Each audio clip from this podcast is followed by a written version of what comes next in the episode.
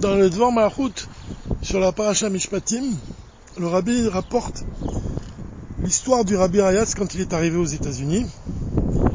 Et la coïncidence, qui n'en est pas une, puisque quand le rabbi Rayatz a acheté la maison 770 à Crown Heights, qui s'est installé, qu'il a installé le, centre mondial du mouvement Chabad justement à cet endroit, Eastern Parkway, en même temps, l'édifice de l'ONU, il a été construit.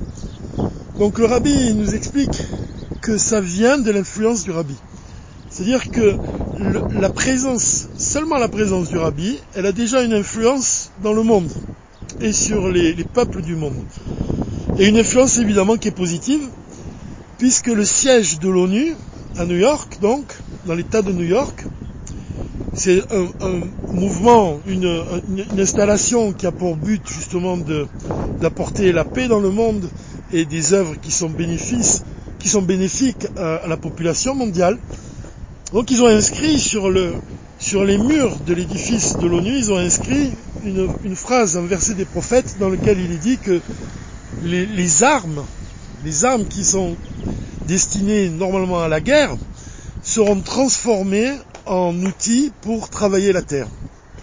Donc c'est une phrase qui nous rapproche de, la Géoula, c'est une phrase qui est prophétique, qui, annonce les temps messianiques, quand justement l'obscurité sera transformée en lumière.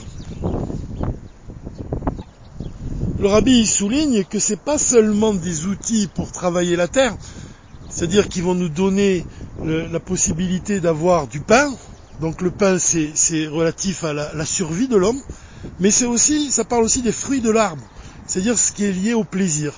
Donc là, on peut voir de manière très profonde une allusion à la rabbinite, Chayamushka, qui, comme on l'a dit dans un audio précédent, on a expliqué que le, nom même de la rabbinite, il évoque ces deux principes-là, c'est-à-dire le, nom de Chaya, il représente la, la vie, la vitalité, la Chayut, et le nom de Mouchka, il représente l'odeur, le parfum. C'est une des onze encens qu'on utilisait dans le temple.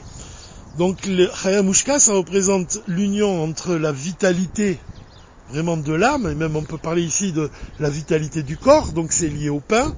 Et quand on parle du parfum, on parle des forces profondes de l'âme, et donc ça c'est lié au plaisir, puisqu'on a du plaisir à sentir un bon parfum.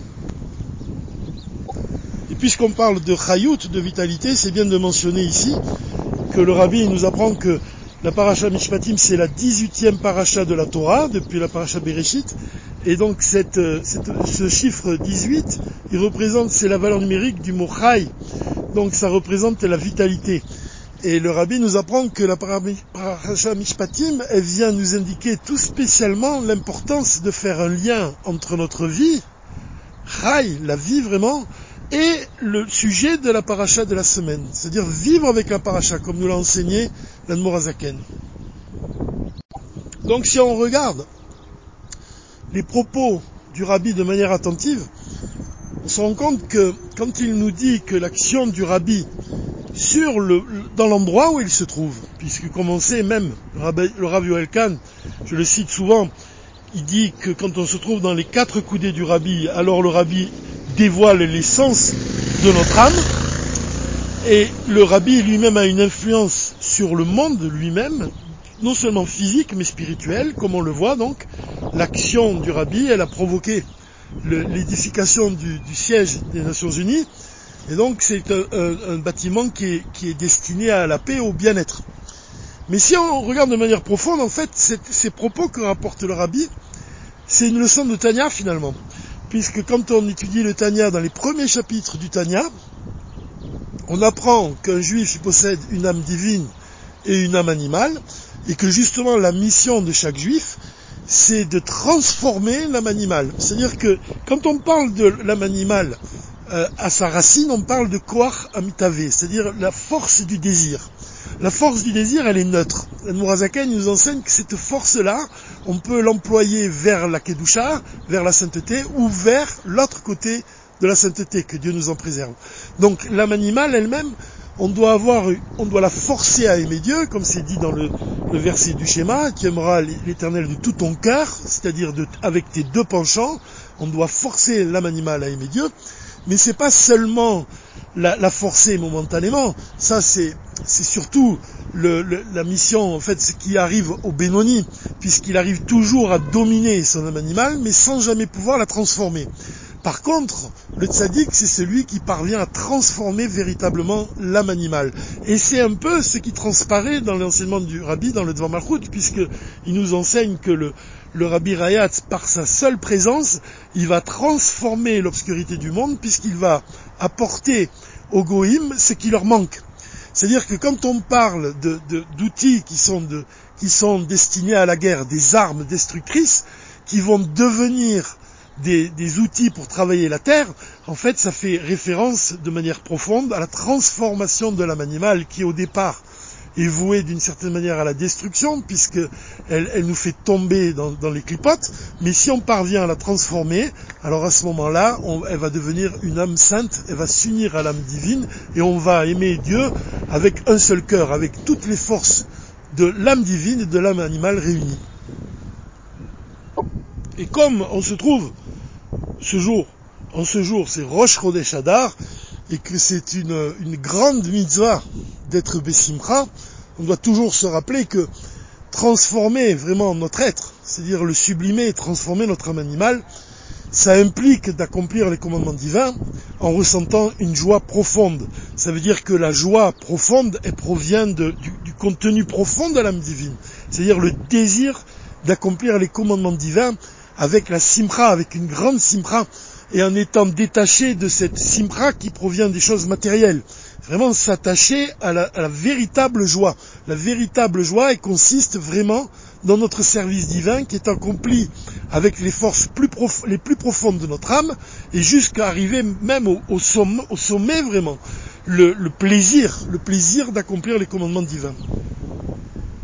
Alors il y a un point qui est intéressant ici qu'on doit on doit mettre l'accent dessus, c'est que en cherchant sur justement pour voir les, inscriptions, le verset prophétique qui est inscrit sur le, bâtiment de l'ONU, je l'ai déjà dit à plusieurs reprises, mais c'est l'occasion encore une fois de le répéter, c'est que je suis tombé sur une photo d'une sculpture d'un artiste qui, se trouve justement devant le, bâtiment de, de l'ONU. Et cette sculpture, elle représente un revolver un Python 357. C'est-à-dire c'est, c'est vraiment un, revolver qui est, connu pour ceux qui aiment les armes. Et, il a ceci de particulier, c'est que l'artiste il a noué le canon. C'est-à-dire que c'est vraiment c'est un énorme revolver qui se trouve devant l'édifice, mais il a le canon noué. Donc quand on voit cette image-là, on, a vraiment le sentiment de justement de, de regarder une œuvre qui est consacrée à la paix. Justement quand on parvient à transformer une arme au point qu'elle elle ne peut plus servir à, détruire.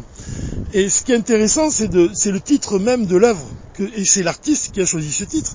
Il l'a appelé Python 357. Alors, mon ami Gabriel Bécouche, quand j'ai discuté avec lui de ce sujet-là, il a dit que Python, ça ressemble à Python. Et Python, ça veut dire soudain. Et c'est une allusion à l'enseignement du rabbi selon lequel le rabbi va arriver soudainement. Mais moi, ce que j'avais vu aussi à travers ce, titre-là, c'est une chose, c'est que Python, c'est le nom d'un serpent. Et, 357, si on ajoute, on ajoute le collèle, c'est-à-dire la valeur du mot lui-même qui vaut 1 à 357, on obtient 358, qui est la valeur numérique de Machiar, et qui est aussi la valeur numérique de Nachash, le serpent. Donc on voit ici dans le titre de l'œuvre qu'il y a deux fois une allusion au Machiar. Python, c'est un serpent, c'est la même valeur numérique que 358, donc que le Machiar, et 357 plus 1, c'est 358 à la valeur numérique de Machiar et de Nachash. Donc c'est deux fois le mot Machiar qui est allusionné ici. Et ça, c'est ce que le rabbi nous dit dans le Dvar Malchut. Il nous dit que le, comment ça se fait que dans, quand, on, quand on regarde la paracha Mishpatim, s'agit en fait de, commandements divins que l'intellect cautionne, c'est-à-dire c'est quelque chose que l'homme peut comprendre. C'est-à-dire c'est une loi divine que l'homme comprend avec l'intellect. Il, il, acquiesce, il cautionne la chose parce qu'il la comprend très bien, comme il peut très bien comprendre par exemple qu'il est interdit de tuer. Donc c'est pas quelque chose qui dépasse son intellect, c'est quelque chose qui convient à son intellect. Alors comment c'est possible que c'est justement la guerre elle-même. C'est quelque chose que l'homme a déjà compris depuis longtemps que c'est quelque chose de mauvais. Pourquoi seulement, justement, quand le Rabbi s'installe aux États-Unis, les, les, les, prennent ce verset qui, représente la paix donc et qui l'inscrivent sur le siège des Nations Unies. Alors le Rabbi nous explique que c'est justement l'action du Rabbi Rayat. C'est lui-même qui fait que l'esprit d'égoïme, il va être touché par la délivrance, par les temps messianiques. C'est parce qu'on se rapproche des temps messianiques que justement les goïms ont pris cette décision. Et c'est parce qu'on se rapproche des temps messianiques que cet artiste a été inspiré par le rabbi finalement, et a été inspiré par un sujet du Mashiach. Si on, veut faire un lien entre tout ce qu'on a dit jusqu'à présent, on doit aussi se rappeler que la paracha Mishpatim, ce sont donc les lois que Dieu ordonne à Moshe de mettre à la portée des enfants d'Israël. Comme on l'a dit au sujet de la paracha Titro, quand on a dit que le, rabbi, explique que les commandements, les dix commandements ont été dits à deux reprises dans la Torah, la première, ça représente la fois où Dieu a parlé, où Dieu a dit les dix commandements, et la seconde, c'est quand Moshe les répète, quand Moshe les répète aux enfants d'Israël. Pourquoi les deux fois ont été nécessaires C'est que la première fois, elle est tellement forte, quand c'est la voix de Dieu, quand c'est Dieu qui parle lui-même, c'est tellement élevé qu'il est écrit que les âmes des enfants d'Israël se sont élevées, ont quitté le corps. Donc on peut reprendre l'image d'un enfant qui, voit son père qu'il n'a pas vu depuis longtemps et qui va lui, sauter dans les bras. De la même façon, quand les, quand les enfants d'Israël ont entendu la voix de Dieu, leur âme s'est élevée vers le ciel, elle a quitté le corps comme un enfant qui se jette dans les bras de son père.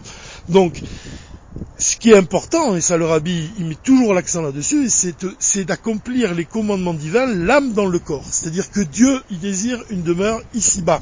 C'est-à-dire que Dieu, il désire que l'âme réside dans le corps. Il ne s'agit pas d'étudier la Torah et que notre âme s'élève à des niveaux supérieurs seulement. Il s'agit de s'élever à des niveaux supérieurs, mais de redescendre dans ce monde. De redescendre et d'accomplir la, volonté divine à travers les commandements divins, à travers l'action. Et l'action, elle est accomplie toujours l'âme dans le corps. Donc la première fois que les dix commandements ont été lits, c'est quand Dieu parle, et la deuxième fois, c'est quand Moshe doit les mettre à notre portée, doit faire en sorte qu'ils soient intégrés par notre être tout entier. C'est pour ça qu'ils doivent être comme dressés sur une table, comme des aliments qui sont prêts à être consommés, pour reprendre les mots de Rachid. Et ça, en fait, si on fait le lien avec tous les enseignements qui sont dits dans le, dans le on doit comprendre que c'est surtout le sujet du Mashiach qui doit devenir une partie de nous-mêmes. Parce que c'est le but de la création. Parce que Bereshit, dès le début de la Torah, au premier verset, il y a déjà l'allusion à Mashiach. Mashiach, l'esprit du Mashiach, c'est celui qui représente le but de la création. Mais c'est un sujet qui ne doit pas être vécu de manière superficielle. C'est un sujet qui doit être vécu à chaque seconde de notre vie. Comme dit le, rabbi, dès qu'on ouvre les yeux et qu'on dit Modéani, on remercie Dieu de nous avoir donné une âme juive qui nous permet de percevoir justement l'idée du Mashiach, l'idée de faire de ce monde une demeure pour Dieu, de faire de ce monde une demeure pour le Mashiach. Alors on peut finir, puisqu'on a parlé des artistes, et dire que le rabbi a dit que les, paroles qui sont dites avec douceur pénètrent dans le cœur. C'est l'idée de la paracha Mishpatim, de mettre à la portée de nous-mêmes les commandements, les commandements divins, c'est-à-dire que ça devient une partie de nous-mêmes, et de la même façon, quand on, parle avec quelqu'un et on parle avec douceur, ça pénètre dans le cœur. L'artiste, c'est également ce qu'il fait. Quand il fait une œuvre d'art, quelle que soit son œuvre, que ce soit un tableau ou un livre ou une musique, elle pénètre dans le cœur de celui qui l'écoute, qui la regarde, qui la reçoit. Et donc nous-mêmes, on doit accomplir la Torah, vraiment avec un sentiment profond, avec l'amour de Dieu, un amour qui est infini, qui est au-delà de toutes les limites. Et c'est précisément quand on ressent ce sentiment qu'on éveille le désir divin de désirer en ce monde et de dévoiler le Mashiach dès à présent avec l'aide de Dieu, Rosh Chodesh Tov et Bezrat Hashem, que le Mashiach se dévoile immédiatement. Shabbat Shalom.